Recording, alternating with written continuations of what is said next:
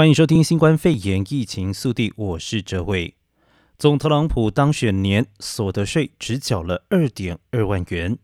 美国总统大选首场电视辩论即将举行，特朗普的财务记录又掀起争议。纽约时报二十七号爆料，特朗普赢得大选的二零一六年，他只缴了七百五十美元联邦所得税。而纽时指出，特朗普入主白宫的第一年的二零一七年，也只缴了七百五十美元的联邦所得税。而在过去十五年间，竟然有十年更是完全没有缴一毛钱，因为他的申报自己的财务亏损大过于收入。然而，亿万大亨的特朗普拒绝公布他的报税资料，打破历来美国总统惯例。为了不让税务资料曝光，还不惜在法院大打旷日费时的法律战，引发外界诸多的揣测。而根据美联社的报道，税务细节揭露特朗普在海外的一系列财务损失和收入，可能与他的总统身份有着利益冲突。而财务文件显示，特朗普二零一八年至少进账四点三四亿美元，但是税务申报却显示他亏损了四千七百四十万美元。特朗普昨天在白宫举行记者会，不仅斥责纽时完全是假新闻，还坚称自己有缴税，但没有提出具体的细节。特朗普纳税风波再起之际，适逢美国总统大选进入决战的关键时刻，特朗普正准备二十九号与民主党候选人拜登展开首场电视辩论，预计会有数以百万计的美国人届时将守在电视机前，看着两人激烈交锋。而再来关注到的是，联邦法院挡下了特朗普政府对 TikTok 的禁令。特朗普政府原定在今天禁止美国用户下载 TikTok，而联邦法官二十七号在最后一刻做出裁决，暂缓实施这项具有政治色彩的禁令，让 TikTok 暂时逃过一劫。而根据法新社的报道，华盛顿联邦地区法官尼克尔斯应 TikTok 要求，暂时挡下这项禁令。白宫声称，TikTok 母公司中国字节跳动与北京当局的关系恐怕对美国构成国安威胁，而法院发出的简要命令中，并没有说明法官做出这项裁决的原因。而稍早前，特朗普政府寻求从二十八号零点起禁止美国用户下载 TikTok，但是允许用户继续使用到十一月十二号之后将全面禁用。而法官驳回 TikTok 盼能够延后实施十一月十二号禁令的要求。而再来关注到的是，美国中西部数州病毒检出率超过了百分之二十五。根据路透社所做的分析指出，美国中西部数州裁剪新冠肺炎结果呈现阳性的比率超过百分之二十五，整个地区的确诊和住院人数也大为增加。根据路透社运用新冠肺炎追踪计划裁剪资料所做的分析，北达科他州过去七天病毒检出率平均为百分之三十，而前一周检出率只有百分之六；而南达科他州检出率则从前一周的百分之十七攀升到百分之二十六。分析显示，明尼苏达州以及蒙大拿州病毒检出率平均为百分之七，但蒙州检出率昨天增加到百分之二十。世界卫生组织认为检出率高过于五就令人担心，因为这是代表社区里还有更多尚未检验出的病例。而纽约州、麻州、佛蒙特州还有缅因州目前检出率都低于百分之一。而再来关注到的是在地的疫情消息，圣地牙哥州大感染人数破千人。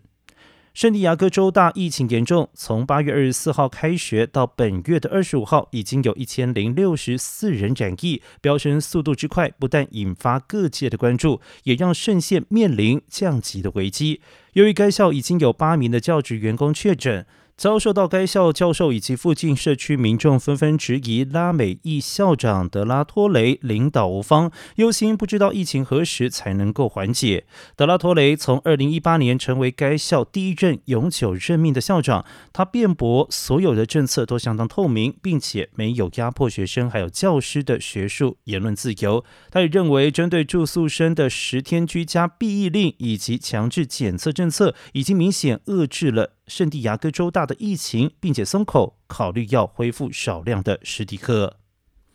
再来带您关心到的是山火的消息，山猫山火百分之六十五的火势已经受到控制。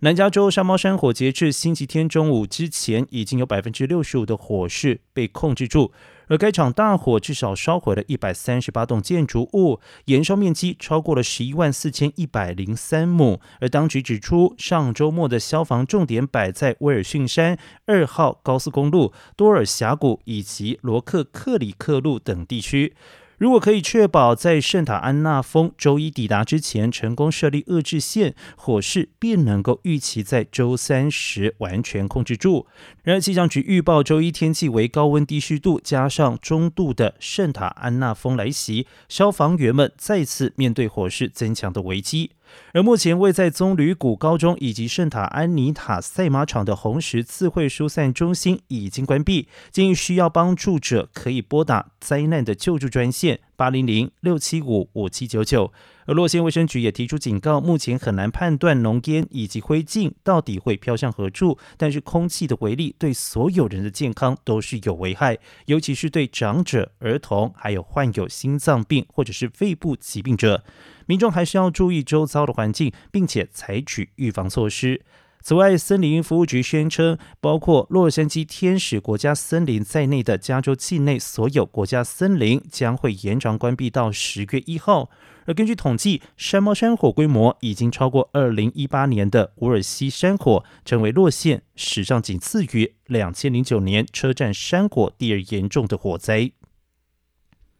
而再来带您关注到的是国际消息：东京奥运延后一年，圣火传递从明年的三月二十五号开跑。受到新冠肺炎疫情的影响，原定在今年夏天举办的东京奥运延后一年，在明年的八月二十四号到九月五号期间举行。由于今年圣火传递活动也停办，大会组织委员会今天发表奥运圣火传递新日程，将从明年的三月二十五号起举行，用一百二十一天在日本境内传递。而至于帕运圣火，则是从八月十七号起传递八天。原则上，奥运以及帕运的圣火传递都维持原本的规划日程、跑者还有路线，因为目前还没有办法得知明年春天的疫情情况，圣火传递届时可能会沿途有许多民众聚集围观。而组委会事务总长武藤敏郎表示，接下来将会讨论要如何管制沿途的观众。新闻最后带您关心到的是新冠肺炎的死亡病例数突破百万例。